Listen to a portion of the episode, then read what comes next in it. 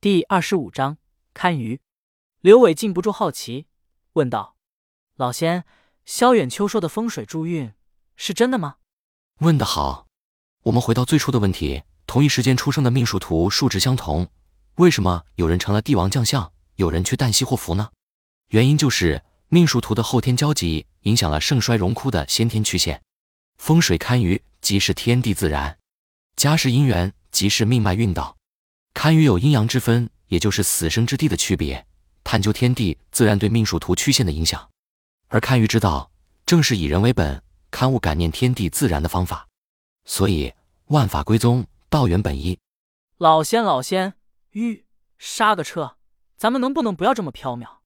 老仙明白他的烦恼，指引道：“主人，来，咱们实操一下。”往前看，刘伟朝前望去，茫然道：“看什么？”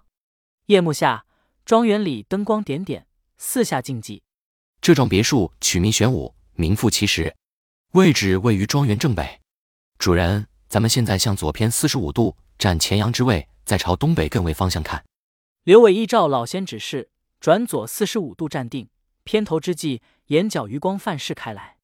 庄园的灯光点点。沿着高墙起伏连绵，虽然它的位置确实看不到其他别墅全景，但目光所及的光线边界显然具有某种意义。整个东周庄园的灯光或明或淡，轮廓分明，以居中最高的萧家别墅为首，一路绵延至后山，竟与山体浑然一体，勾勒而成一个呼之欲出的形状。主人可否识得此物？刘伟左右偏头盯着居中的主别墅，琢磨了半晌，是鸡吗？再仔细看后山，点睛处便是那里。刘伟仔细一看，远方东周市的城市霓虹直射天际，将陵墓拱卫的后山形状衬托无余。鱼尾，没错。老仙依次指点远处其他别墅位置，最后再指向后山道：“仔细看它们的形状，分别是鸡首、蛇颈、燕汉、龟背、鱼尾，还有庄园五幢别墅外的装饰物是各不相同的五种颜色。这些是什么意思呢？”五行五彩，萧家此处庄园布局取自天鸟凤凰的形与意，以堪舆之道来看，亦可称之为有凤来仪，寓意大富大贵、大吉大利。我去，这也太讲究了吧！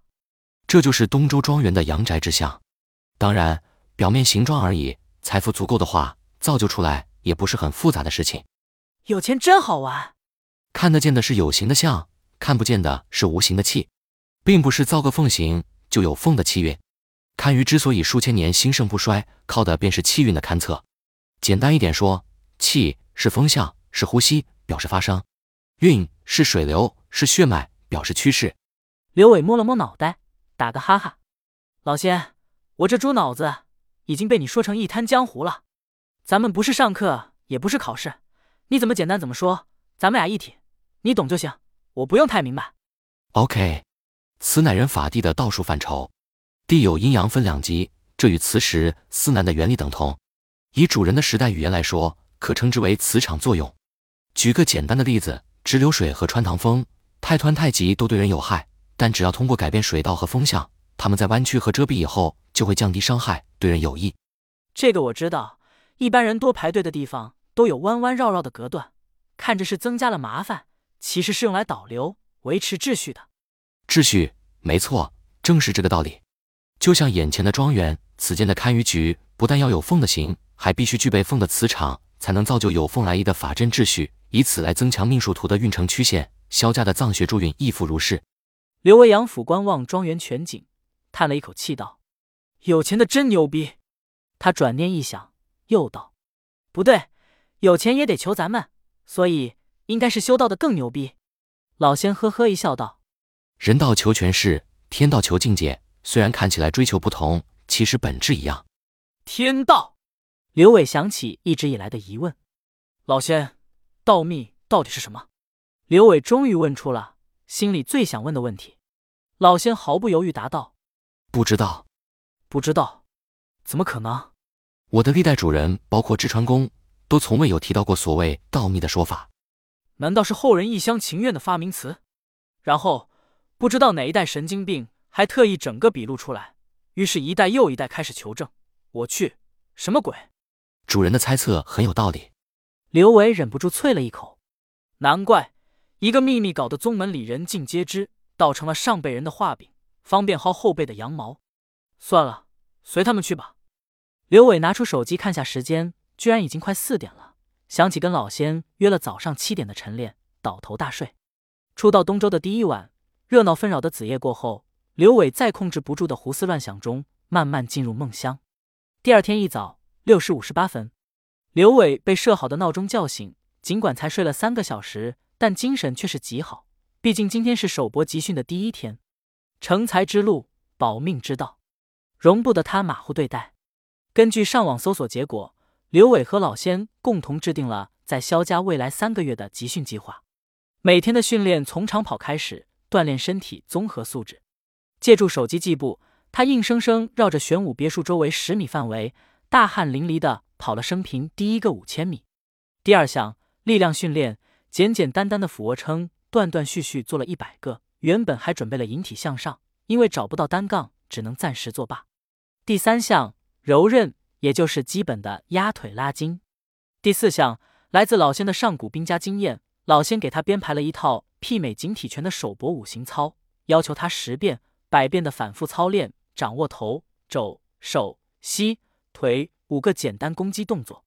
一整套训练完成。整整花了两个小时，刘伟直接被累趴在地上，他都已经忘了上一次这么累是什么时候，还好胜在年轻，还好记得昨晚被毒打的耻辱，他咬着牙坚持到了最后。刘伟拖着疲倦至极的身体爬进了浴室，冲完澡后做的第一件事就是滚上床，然后睡得死猪一样，直到正午十二点半，手机铃声大作，持续了近五分钟，才终于将刘伟吵醒。还能是谁的电话？刘伟勉强睁开眼睛，一边等脑子清醒，一边熬着若依的拨号时间。反正老子不能给你打，你就一直拨呗。等了好半晌，他才按下接听键。若依的声音总是那么悦耳。师弟，昨晚见过我家若薇大美人，感觉怎么样？他打个哈欠，熊猫眼的后劲还不小，免不了回他一个呵呵。感觉怎么样？呵呵，感觉很痛。若依扑哧一笑，若薇确实手重，你师姐我在她手底下也从没讨过好。对哦，师姐，我第一次见你也被修理过，这是不是叫做林冲蹲耗子？少不了的杀威棒，故意的吧？刘伟想起与若依初次相见的场景，尽管没有间隔多长时间，却莫名有些甜蜜的感觉。若依没有接他的情话，而是直接进主题了。你见过萧远秋了吧？虽然刘伟不想和若仪之间太功利。但也只能接话。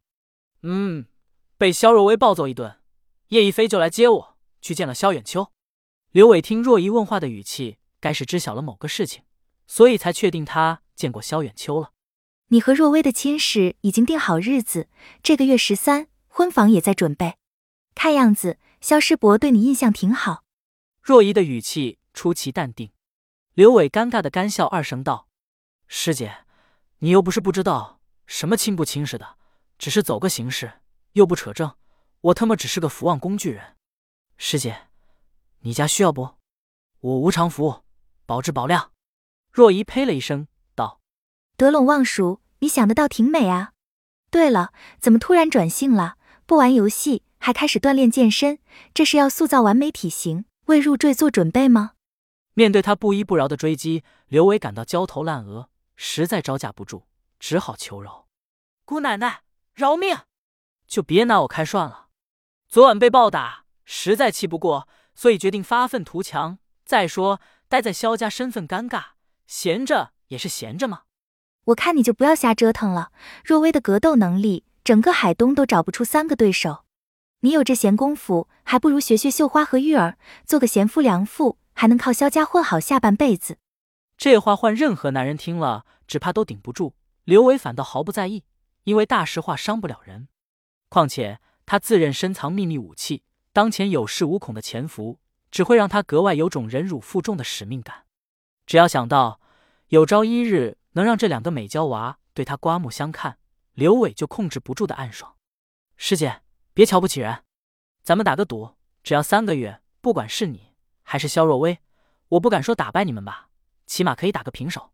若一大感意外的啧啧一声，又好气又好笑道：“都不知道你哪来的勇气，是被若薇打傻了，还是跑五千米缺氧缺的脑子都秀逗了？好吧，你说赌什么？”刘伟嘿嘿坏笑两声：“你输了就嫁给我。”